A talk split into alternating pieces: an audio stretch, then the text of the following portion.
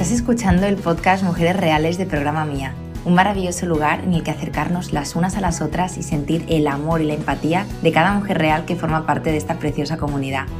Mujeres a las que les ocurren cosas y pretenden ir a favor de ellas mismas día a día y sacar su mejor versión. Mujeres que no solo quieren saber la teoría, sino que también están dispuestas a trabajar hacia adentro para proyectar toda su inmensidad y poder en sus vidas.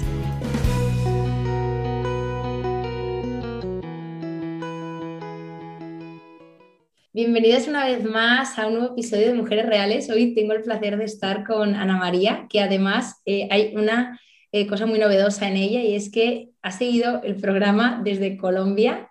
Ha estado en Colombia y ahora me estaba contando que se tenía que levantar como a horas intempestivas por, por poder encajar con, con, el grupo, ¿no? que era en horario más de España ¿no? y era a las seis y media de la tarde, que si no lo digo mal, ahora me rectificas Ana María, eran como las 3, 4 de la mañana Así que bueno, arranco un poquito así eh, porque mm, yo creo que eso es como demostrar ¿no? pues un poco el interés y la motivación ¿no? y las ganas locas y la confianza en esto. Así que gracias por haber confiado en nosotras durante el programa y gracias muchísimas por estar hoy aquí con, conmigo.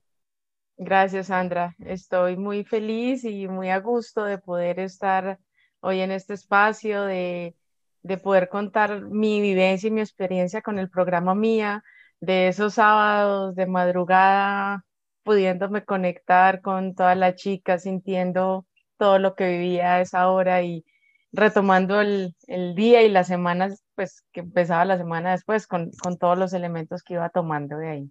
Muchas gracias. Gracias a ti. Y bueno, como te decía antes, Ana María, ya sabes que a mí me gusta mucho fluir en este podcast y van a ir surgiendo preguntas, de lo que tú nos cuentes, va a ir surgiendo otra pregunta y ahí vamos haciendo como una conversación que yo creo que es al final lo que, lo que nos ayuda a todas, ¿no? Sentir que cositas que te pasan a ti por la cabeza también le pasan a otra persona que seguramente nos está escuchando, ¿no?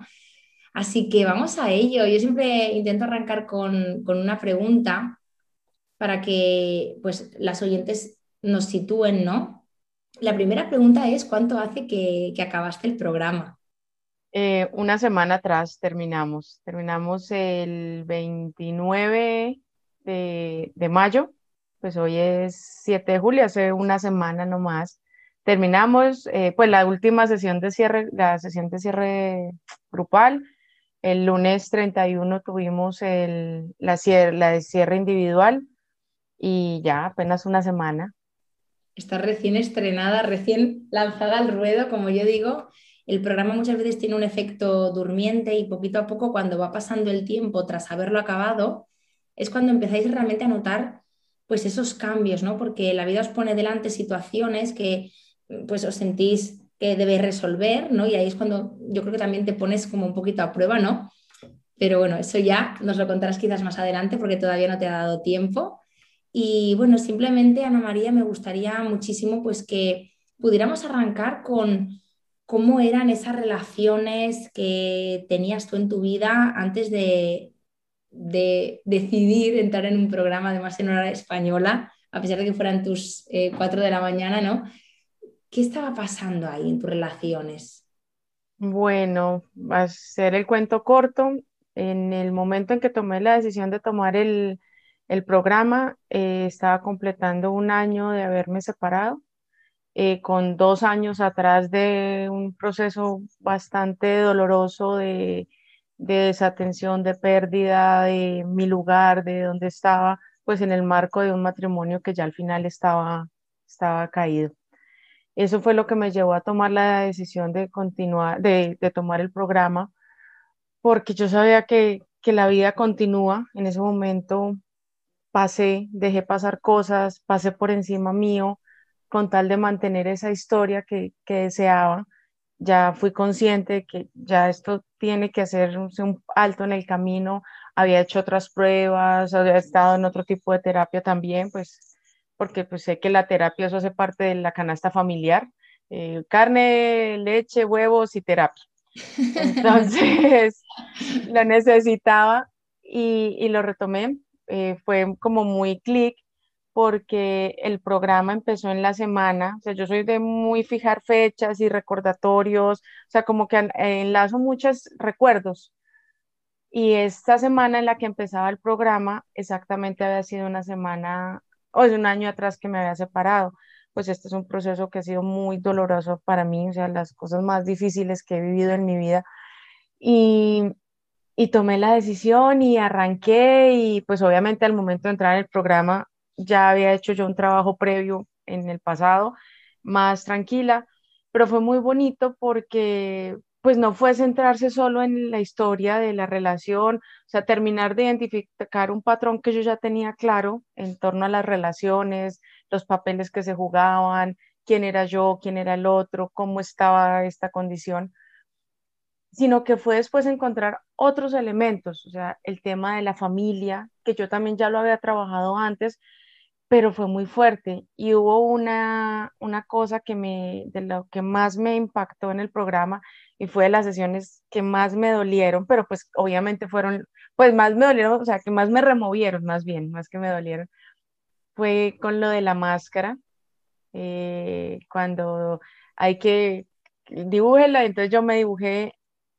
perfecta, todo bien, todo afuera muy lindo, inclusive con un palito, como suponiendo que, la tenía así como en el tema medieval. Entonces eso, o sea, reconocer, o sea, yo la pinté libre. Y cuando empezamos en el ejercicio y reconocer lo que había detrás de esa máscara, fue muy fuerte porque fue identificar que toda mi vida he estado tratando de llevar una imagen perfecta para afuera, aunque por dentro esté destruida. Entonces, eso fue muy, muy impactante.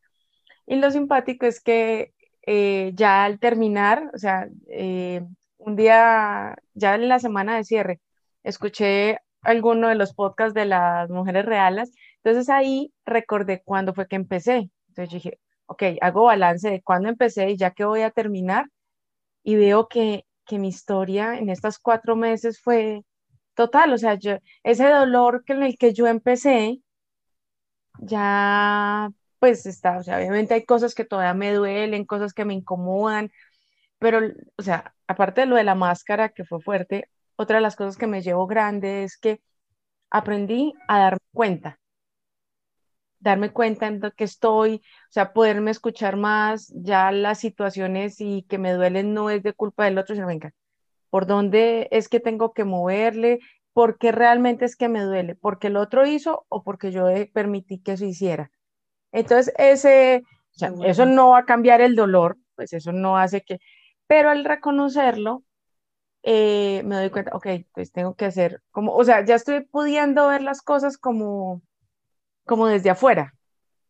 y yo creo que también haciéndote cargo de ti, ¿no? Porque ha habido una frase que has dicho que literalmente me, ha venido a la cabeza como una apisonadora que decías, me, me pasé por encima o algo así, o... Es decir, me pasé por encima para conservar esa relación, ¿no? ¿Qué quiere decir eso para ti? Yo creo que es como muy simbólico, es como olvidarte del todo de ti en pro de que eso funcionara, ¿no? Es como yo me quito de la ecuación para que esta ecuación eh, funcione. Es curioso, ¿no? Como a veces nos hacemos esta trampa que no tiene mucho sentido, ¿no? Así es, así es, así fue. Eh, acepté cosas que no debía aceptar, o sea, yo ya lo miro y en su momento yo era consciente que, que eso que estaba aceptando no era correcto, pero era, yo acepto, acepto esto que no me corresponde, que no me sirve, pero yo quiero continuar y mantener esta relación a como de lugar. O sea, pasé por encima de mis límites y digamos que los, los elementos de arranque para mí en el, en el programa era poner límites, aprender a poner límites. Ese es un proceso largo que tengo que hacer, pero identificar que tenía que poner límites y sobre todo que los límites me los tengo que poner yo, porque en ese es darme de, a borbotones para que el otro se, se quedara, para, que, para mantener esa idea y lo que tú dices es cierto, o sea, yo hago todo para mantener la relación, pero yo me salgo de ahí, porque todos mis intereses, mis necesidades no suman. Y quien se estaba anulando era yo misma, o quien se anuló en su momento. Y eso fue, fue muy doloroso. O sea, yo creo que eh, eso fue las cosas duras, difíciles, que bueno, ya ahorita las acepto, las reconozco y sobre todo mm, quiero, quiero darle un paso hacia adelante. Bueno, ya lo hice, ya no hay nada para atrás. Next, vamos a ver cómo, pues en la siguiente relación, en este tiempo, conocí a alguien, me involucré, pues muy sutil, no, pues todavía siento que tengo que tener el corazón tranquilito, pero pude identificar que lo que me estaba ofreciendo esa persona no me llenaba y no iba a llenar lo que estoy ahorita porque sí. Entonces fui capaz de, hacer distancia para hacerme valer, o sea, lo que está haciendo, si estoy superando mi límite, estoy haciendo algo que no me está sirviendo, entonces más bien hagamos distancia. Y eso fue bueno. Y si ¿Sabes qué digo yo siempre, Ana María? Que para poner un límite tienes que estar dispuesta a un no. Muchas veces queremos saber poner límites, pero queremos que las personas, las relaciones que tenemos no se destruyan, no se desvanezcan. Y yo digo, no hagamos trampa, porque una mujer que sabe poner un límite, que se lo sabe poner a ella y al otro, es una mujer que está dispuesta y en su abanico de repertorio de cosas que pueden pasar, está dispuesta a perder a esa persona en favor de ese límite, porque, ostras, es que si yo transgredo este límite, yo me voy a hacer daño, yo no voy a estar bien. Entonces, a veces tengo como la sensación de que no queremos renunciar, ¿no? Es, sí, sí, yo quiero poner este límite, pero no quiero perder. Así es, como, por ejemplo, cuando tú vas a un estás en un trabajo y le dices al jefe, mira, yo si no me subís el sueldo, me voy a ir. Y a lo mejor el jefe no te sube el sueldo y definitivamente te tienes que ir. Entonces, yo creo que este es un poco el juego, que muchas veces hay personas que no dirían, oye, yo me voy porque es que este sueldo no es digno para mí. Y seguramente si no hacen esto, a lo mejor ese jefe nunca se va a dar cuenta de que realmente, ostras, es que te estás yendo, es que tú vales más de lo que te está ofreciendo, porque tú te estás dando ese valor, porque tú estás dispuesta a un no. Así es, así es. Y, y eso ha sido un elemento valioso que estoy pues como empezando a entrenar, a acomodarme, a aceptarlo yo quería otro de los puntos era aceptar la realidad, dejar de chocar con lo que estaba viviendo, pero no una aceptación en torno a, ah, bueno, eso fue lo que me tocó en la vida, no, sino, ok, esto es lo que está, de dónde lo agarro, lo que me sirve de esta situación y cómo continúo. Eso también ha sido muy valioso. Hubo muchos elementos muy bonitos para mejorar la relación con mis padres y, en medio de, esta pandemia eh, pude estar un día con uno, yo comparto más cercano con, con mi madre, pues ellos, mis padres también son separados. Entonces, como entender las relaciones, las situaciones que ellos vivieron, cómo me permearon mi historia actual y cómo voy, ok, quiero hacer esto. Una de las cosas que pues también que quise entrar al programa es porque veía que tenía que tengo que reconstruirme porque son, son los cimientos para, para mi hija. Entonces, eso también es muy valioso porque en la medida que yo comienzo o entendí que tenía que trabajar más de cerca con mis padres, sé que le voy a poder dar a ella unos cimientos para que sus relaciones hacia adelante sean, sean fuertes. otra aparte dentro del ebook cuando hablaban de las relaciones que hemos vivido, cómo eran los padres, y pensando sobre todo, listo, mi hija en ese momento tiene cinco años, ya ella está viendo que una situación que se vale vivir, que los padres tengan unas nuevas relaciones, el padre ya tiene una relación completa, pues obviamente eso no deja de golpear duro el, el ego, pero también entiendo que es una buena persona, que la está tratando con amor, con cariño, entonces ella está viviendo que es posible, o sea, que no tiene que estar amarrada a, a una, a un, algo que no le, no, no le funciona. Entonces, ese elemento, mm, ya no me acuerdo en qué, cuál de los ebook fue, ni cuál lección. Yo, pero... creo que, yo creo que es un todo, ¿no? Porque al final eh, tú de alguna manera yo siempre digo que cuando te haces un proceso de cambio, sin darte cuenta, estás liberando a tu linaje de aquellas cargas que tú llevas, ¿no? De alguna manera, porque al final yo creo que el sistema, hoy nos estamos volviendo un poquito como hablando más de sistemas, yo creo que lo especial de cada mujeres reales es que nos vamos hacia un lugar, ¿no? Y ha sacado el tema de la familia, del sistema, ¿no? Y al final las relaciones no son, no son casualidad. Y tú al final vas reproduciendo, es como si tú lo heredado lo fueras integrando en ti y lo volvieras a reproducir. Y el de abajo lo vuelve a reproducir. Y el de abajo lo vuelve a reproducir. Hasta que de repente una persona del linaje, que yo siempre digo que es una mujer pionera, coge y dice, yo ya no quiero reproducir esto. Voy a hacer algo para cambiar estos esquemas que a mí me han transmitido y a mí ya no me están siendo útiles. Gracias papá y mamá, me quedo con esto que es grandioso de vosotros, pero esto pues quizás ya no lo quiero porque a mí no me hace sentir bien, ¿no? Entonces, yo creo que estás sacando un tema aquí que es muy importante porque fíjate que muchas veces nos están preguntando, ¿este es el programa? Mm, ¿Habla solamente de relaciones, no? Y yo siempre digo, madre mía, si solamente hablara de relaciones, pero es que si solamente hablara de relaciones, siento que no estaríamos trabajando tan a fondo, ¿no? Quizás, ¿no? Y, quiero aprovechar un poquito esta reflexión que te hago para saber, ¿no? ¿Qué tipo de relaciones o qué tipo de personas tú estabas escogiendo desde ese yo del pasado al que le cuesta poner límites, que se deja pasar por encima, ¿no? ¿Qué, qué tipo de, de personas te atraen o atraes desde ahí? Bueno, eh, lo he atraído a personas que tienen, que necesitan crecer, o sea, que tienen mucho potencial, hombres con, una idea, con ideas brillantes, con mucha fuerza, pero que necesitan ese apoyo. Entonces yo me convertía en ese soporte adicional para ayudarle a las ideas de ellos.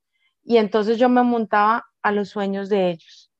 Y yo le ayudo y yo hago y yo entrego y yo doy y entonces yo pongo todo lo que tengo eh, de todo tipo, de todo tipo, para, para darle soporte a lo que hicieran ellos.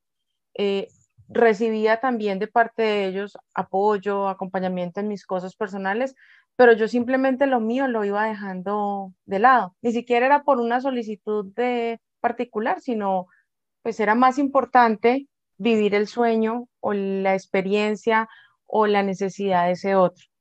Eh, en esa línea de no quiero que me abandonen, no quiero que se vayan, entrego todo un, universo, o sea, así, una vida para que se queden.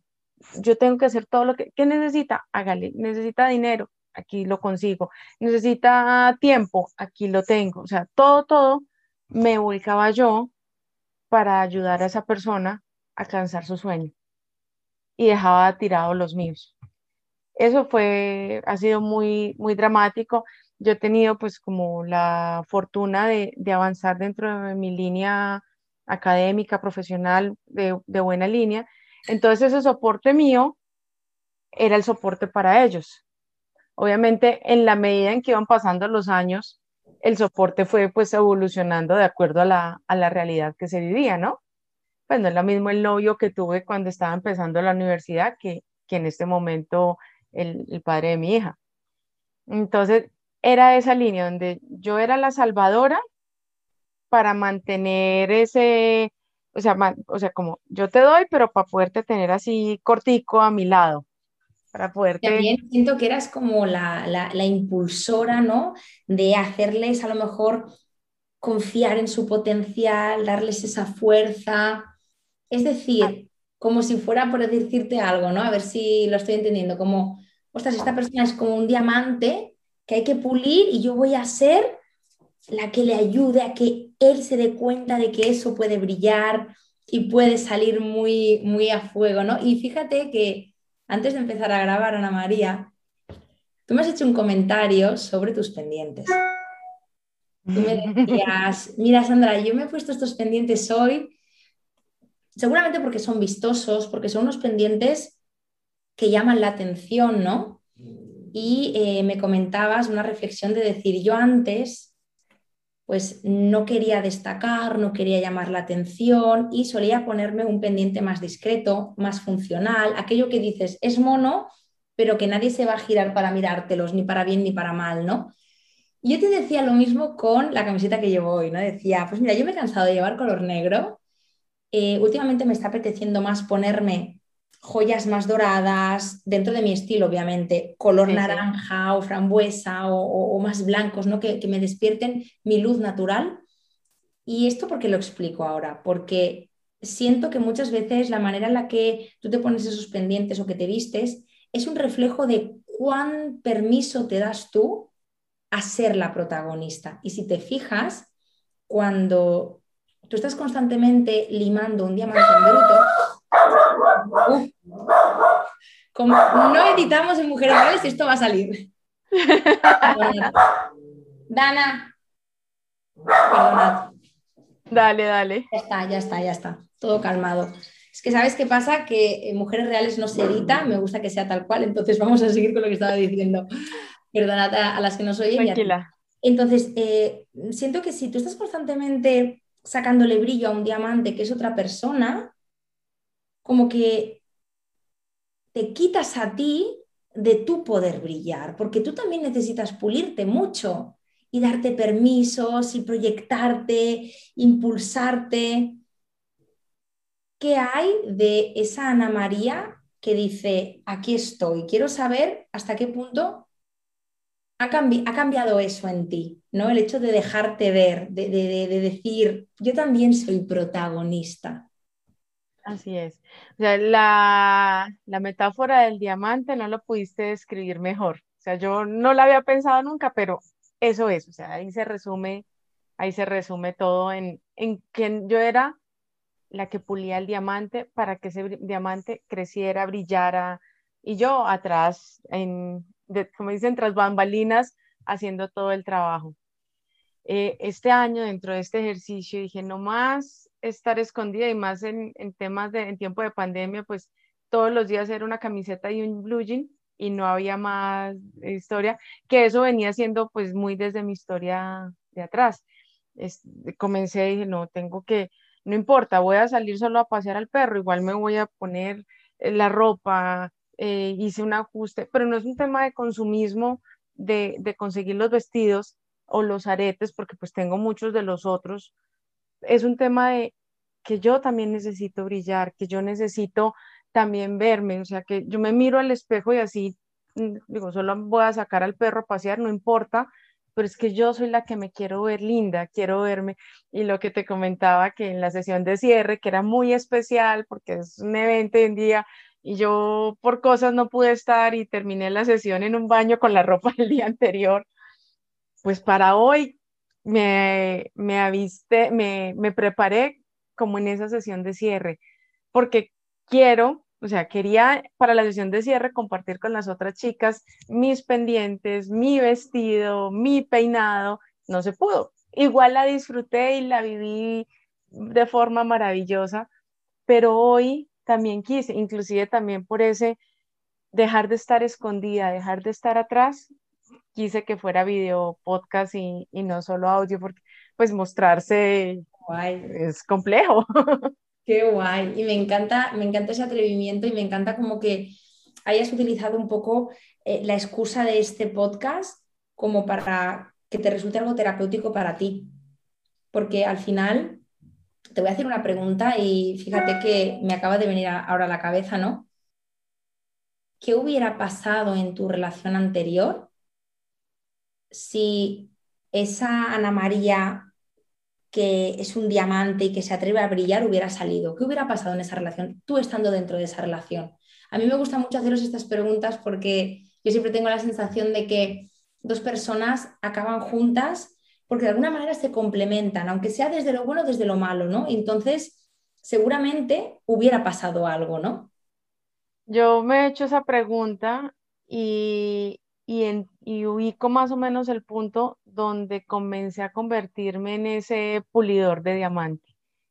Yo creo yo creo, pues, los, lo, cómo hubiera sido la historia, pero pienso que la historia sería diferente.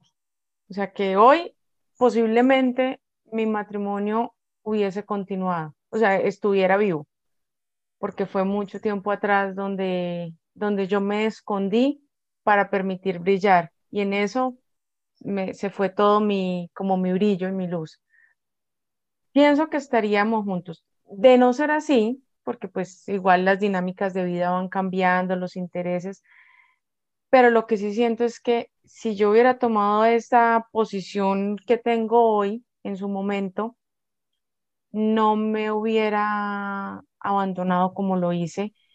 Y puede que hoy estuviera igual separada, pero no con esa sensación de qué daño me hice tan terrible y cómo lo permití. Hubiera dicho, ok, o sea, las cosas tienen un ciclo, las cosas empiezan, las cosas terminan, pues, o sea, eso puede ser. Pero no me hubiera quedado con la sensación de cómo me maltraté, cómo me, o sea, cómo, cómo permití que yo, o sea, que la otra persona hiciera conmigo lo que quisiera. Y yo inclusive me, me entregaba.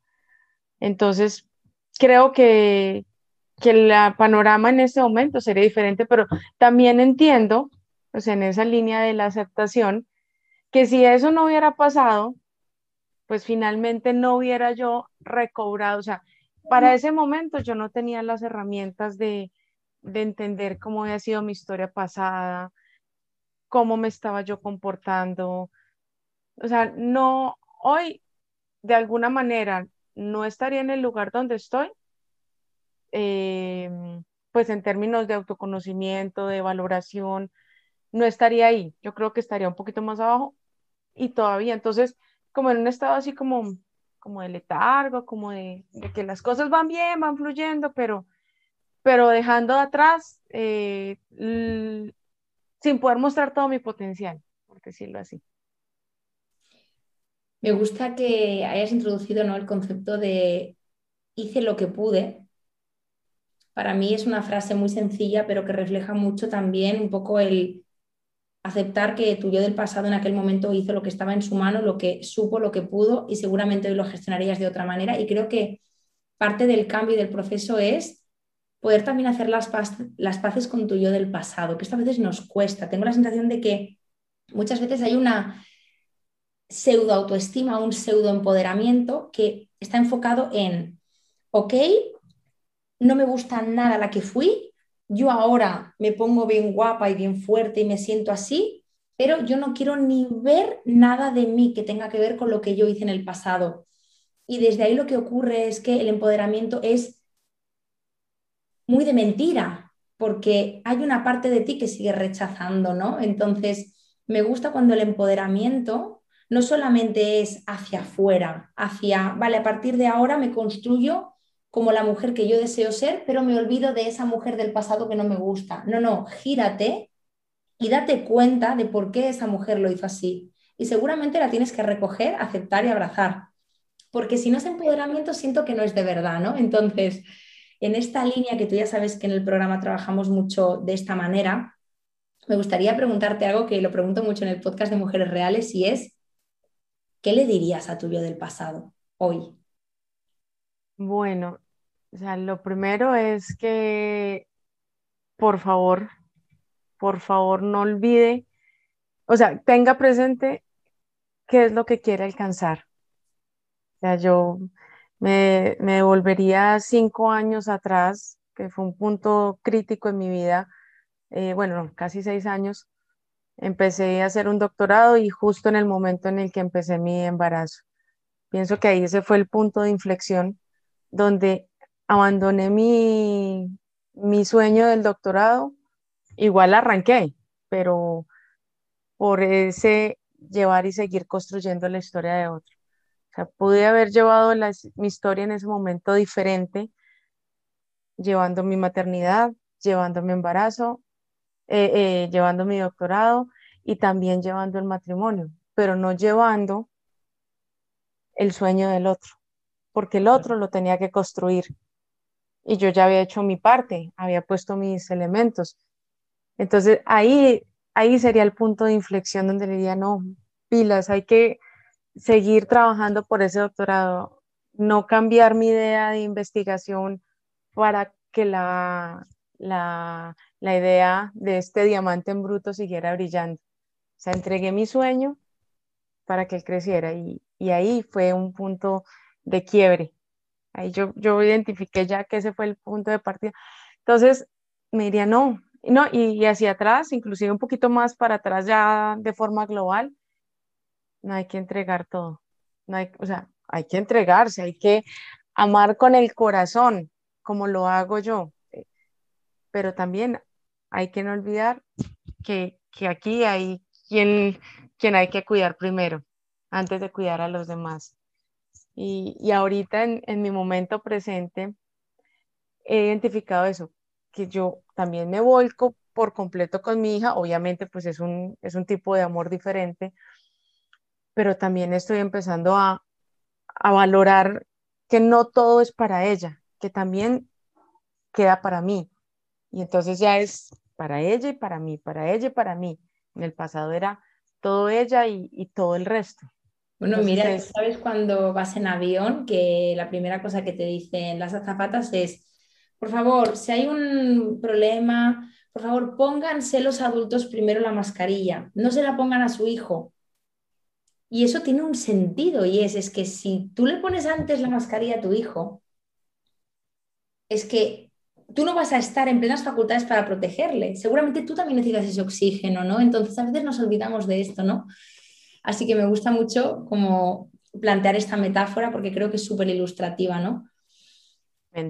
Hay algo que quiero preguntarte. Hoy parece que este podcast va de del miedo a brillar, de, del no atreverse a ser exitosa, a luchar por tus sueños, por los motivos que sea, que los estás contando ¿no? a, a lo largo de esta conversación. Quiero preguntarte, tú que has estado en un grupo fantástico de mujeres y también en un proceso personal tuyo, tenemos miedo a veces a, a brillar, a destacar, a ir a por todas, a por nuestros sueños. Si quieres, puedes hablar desde ti o desde lo que te venga, ¿no? Sí, sí, es total.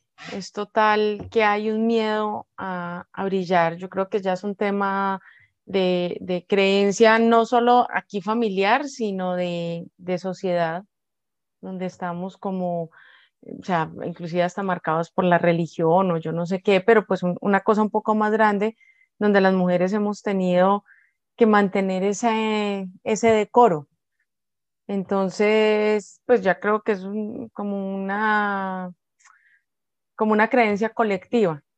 Decía que a mí, pues la vida me ha, me ha brillado muy bien en términos académicos, en términos laborales, eh, y siento que estoy adelante.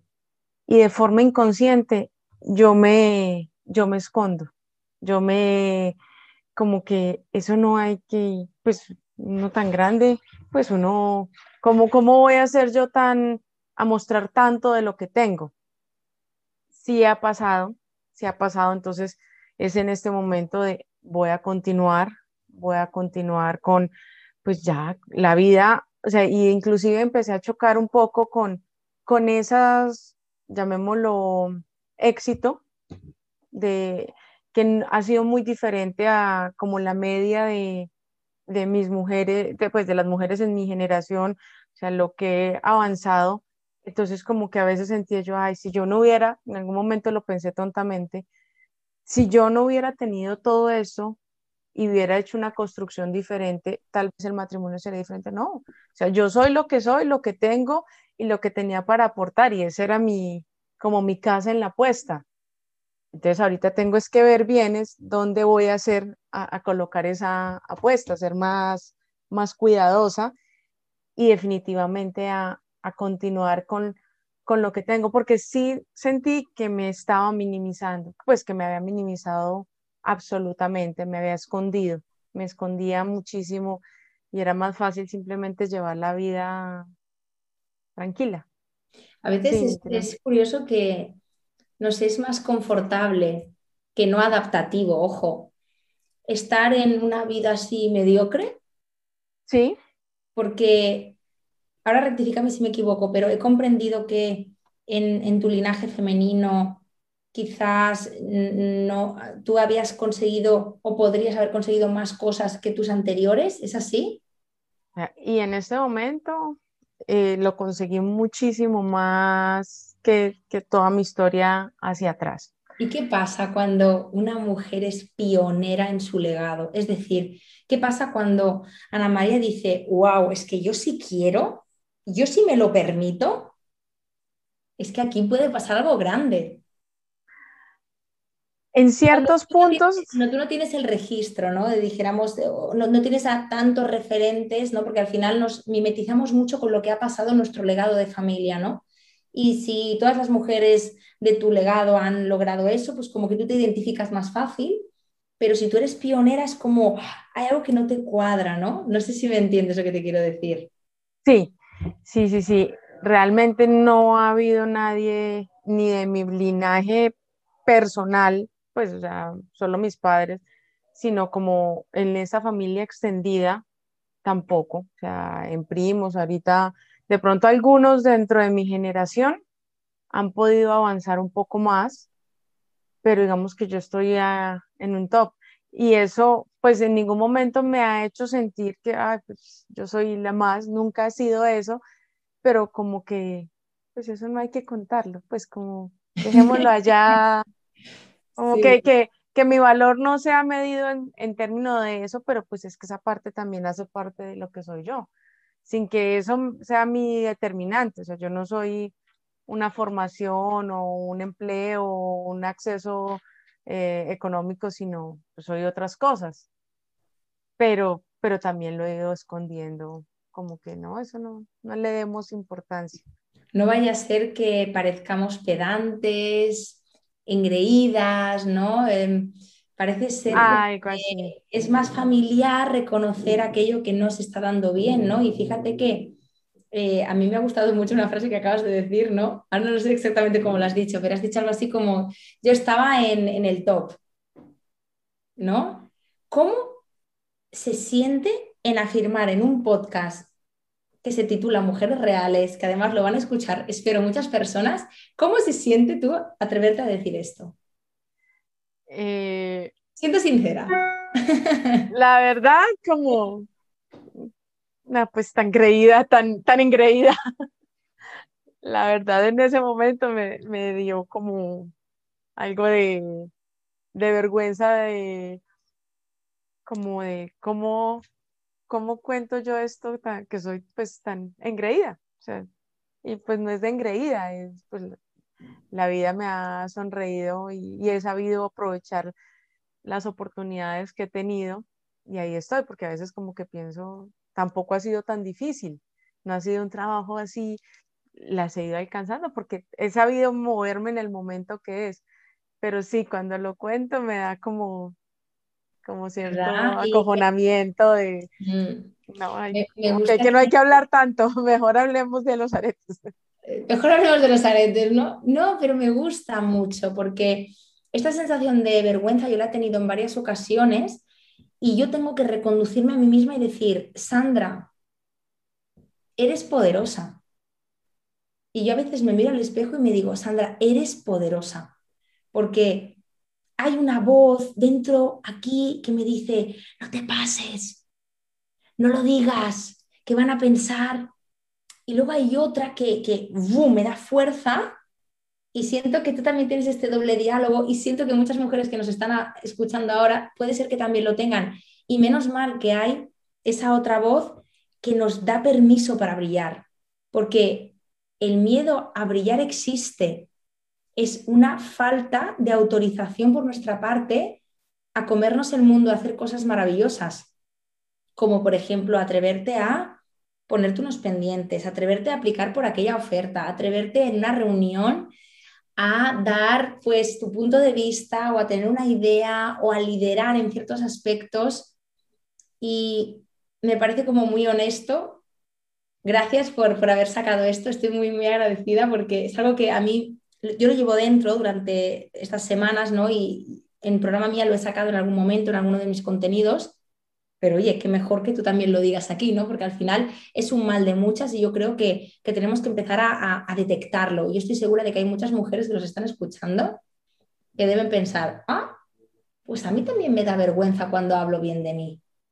Qué curioso, ¿verdad? Porque la vergüenza es el miedo al juicio ajeno. Me da miedo que cuando hablo de mí el otro me juzgue y no me vaya a querer. Por tanto, decido dejar de hablar bien de mí o dejar de explotar todo lo grandiosa que yo puedo ser. Y así, es como, sin darte cuenta, pam, pam, pam, vas, hacia atrás. ¿No? Entonces, quería resaltarlo.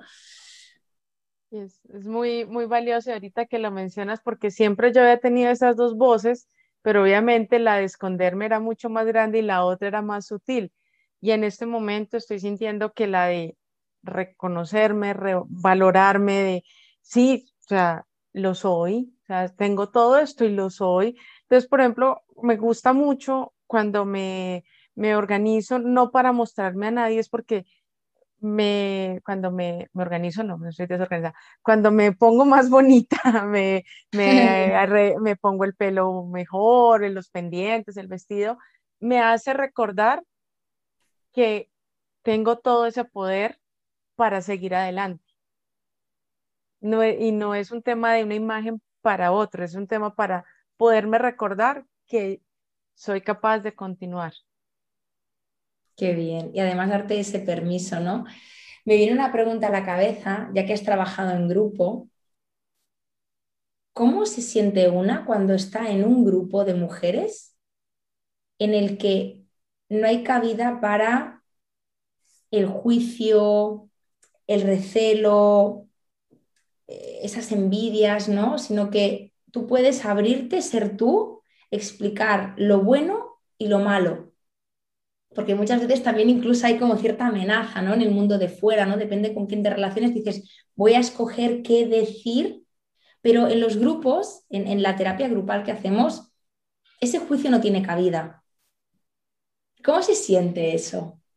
Muy bonito, muy, muy bonito. Se siente, ese era un espacio de, de estar tranquila, de sentirme libre de hablar, por ejemplo, como lo estoy haciendo ahora contigo de poder expresar sin ese miedo a, al juzgar. Yo he ido ya pasando de eso, o sea, ya, pues no puedo decir que no me importa lo que los demás piensen, pero digamos que ya le estoy dejando menos importancia. Pero en ese momento y ese abrir el corazón, historias tan diferentes, cada una eh, con elementos, con particularidades, pero es escuchar y ese empatizar en, la, situación que estaba expresando la, otra era muy bueno y sobre todo porque pues, no había ninguna posibilidad de conocimiento entre nosotras, pero los espejos que veíamos eran lo más valioso. Que ay, pues es que yo he estado, a mí me pasa eso mismo, siendo historias de cada una muy diferentes, pero eso es, eso me sirve. Entonces, es empezar a recoger esos elementos, no de juzgamiento, sino de, aportación a, la línea personal. Entonces, eso es muy bonito y se sentía muy agradable. Eh, el sentirse que puedo ser vulnerable y no va a pasar nada. No, no voy a sentir un, un, un ataque, por decirlo de alguna manera que puedo ser vulnerable, tengo que dejar, porque creo que algo que había muy común en todas es que manteníamos una figura muy fuerte de cara al mundo. Y el estar ahí nos permitió mostrarnos realmente cómo soy, somos, qué tan vulnerables estábamos y que no es necesario mantener esa coraza porque finalmente pues al resto del universo tampoco la necesita. Más bien se necesita ser más vulnerable para poder empatizar y entender el resto.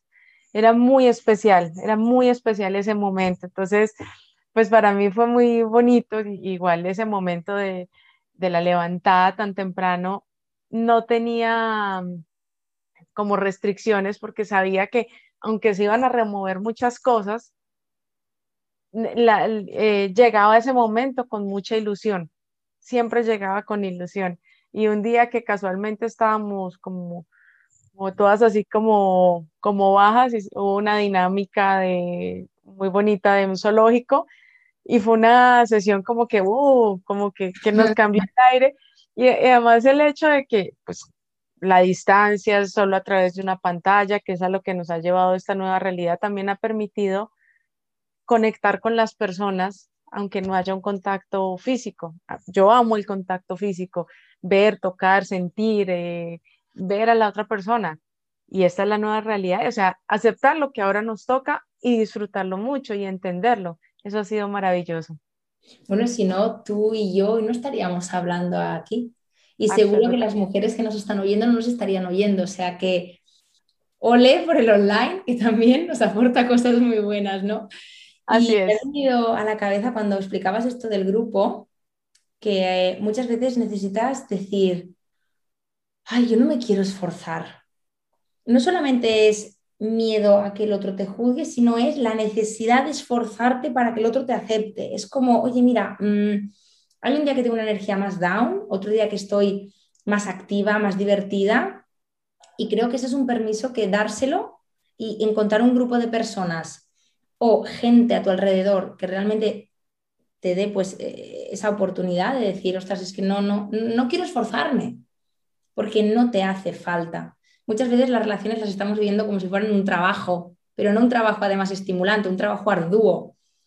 ¿Cuántas personas piden disculpas porque, ay, bueno, perdona, es que hoy tengo el día un poquito así raro y entonces hoy no estoy muy habladora y es como, oye, mañana estaré yo así y no pasa nada, ¿sabes lo que te quiero decir? O sea que también creo que, que es importante no soltar ese esfuerzo, ¿no? Y para, para ir cerrando, Ana María, nos podríamos quedar aquí hablando horas, pero para, para ir cerrando un poco este episodio, tengo una pregunta corta pero intensa, ¿no? Para ti. Me gustaría saber qué crees de ti hoy en una palabra y qué creías de ti en el pasado antes de empezar el programa en otra palabra. ¿Por cuál quieres empezar? ¿Por la del principio? ¿Por qué creías de ti antes de entrar en el programa o qué crees de ti ahora? Eh, no, ¿qué creo de mí ahora?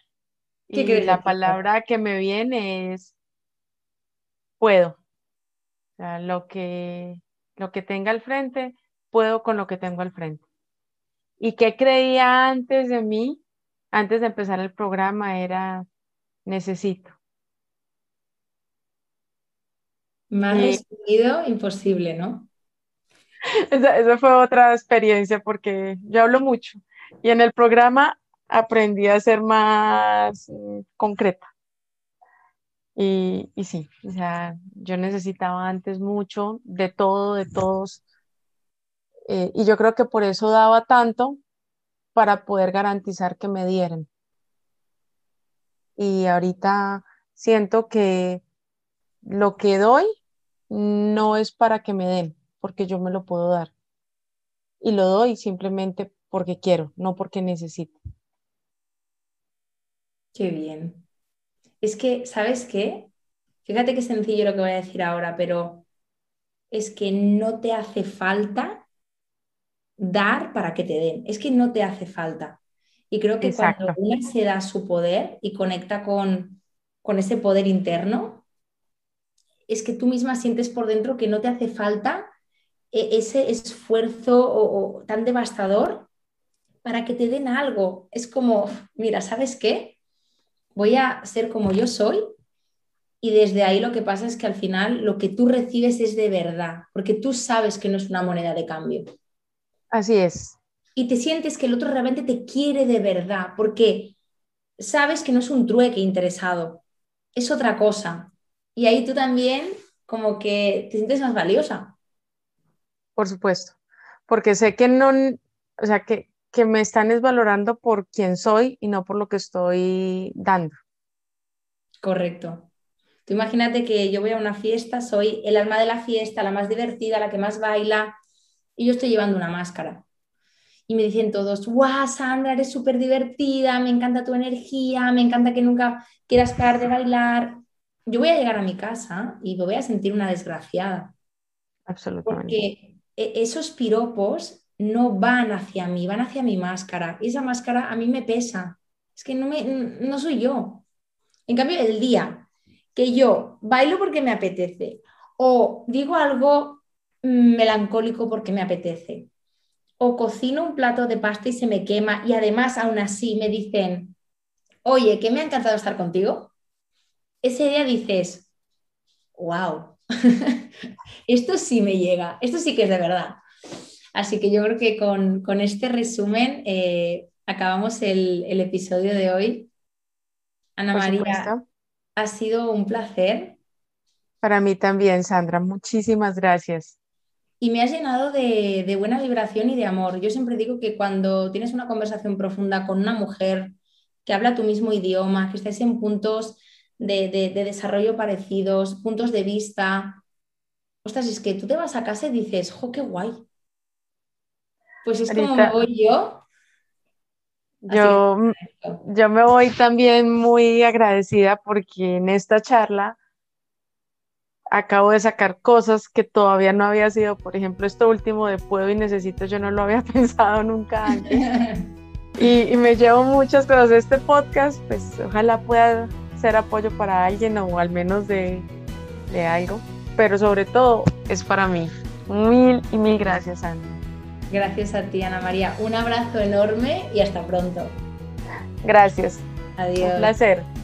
Besos desde Colombia. Hasta aquí el episodio de hoy. Te veo en el siguiente con más amor propio y empoderamiento para ti.